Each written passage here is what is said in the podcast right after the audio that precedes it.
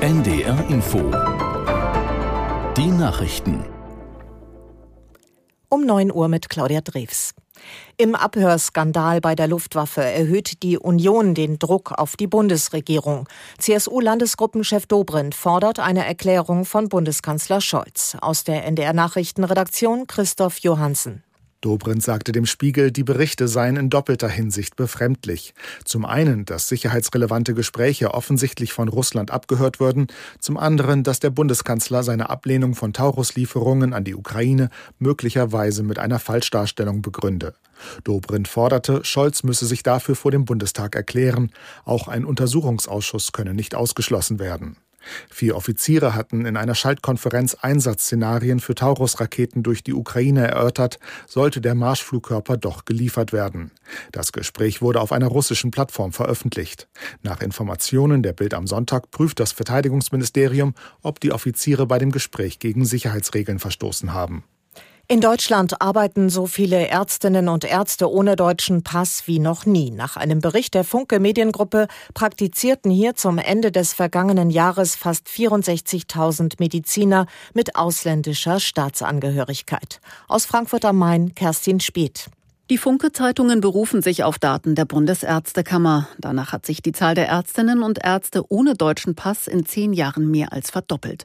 Häufigste Herkunftsländer sind laut dem Bericht Syrien, Rumänien und Österreich. Die Landesärztekammer Rheinland-Pfalz sieht Probleme, vor allem durch mangelnde Deutschkenntnisse. Zum Beispiel könnten Ausdrücke wie Brustschmerz und Bauchschmerz verwechselt und dadurch etwa ein lebensgefährlicher Herzinfarkt übersehen werden. Die Union will weiter gegen die teilweise Legalisierung von Cannabis vorgehen. Die Vorsitzenden der Fraktionen von CDU und CSU wollen heute eine Resolution gegen das Gesetz beschließen, das am 1. April in Kraft treten soll. Die Union beruft sich auf ein Übereinkommen der Vereinten Nationen zur Drogenbekämpfung. Dessen Regelungen seien Teil des europäischen Rechts und somit sei die Cannabis-Legalisierung ein vertragswidriger Verstoß, heißt es in dem Union Koalitionspapier. Die Vorsitzenden der CDU-CSU-Fraktionen fordern, dass das Gesetz im Vermittlungsausschuss des Bundesrates noch gestoppt wird. Nur so könne Schaden vor allem von jungen Menschen in Deutschland abgewendet werden. Mit dem Gesetz will die Bundesregierung Konsum und Besitz von bis zu 25 Gramm Cannabis künftig erlauben, aber ausschließlich für Erwachsene.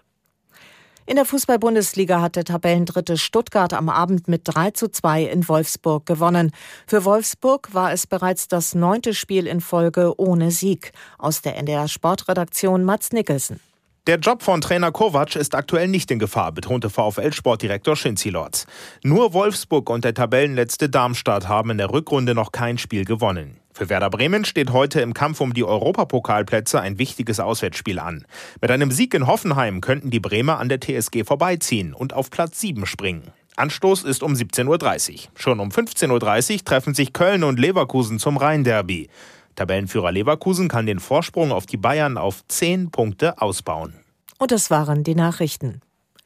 Das Wetter in Norddeutschland. Heute mal heiter, mal wolkig, meist bleibt es aber trocken.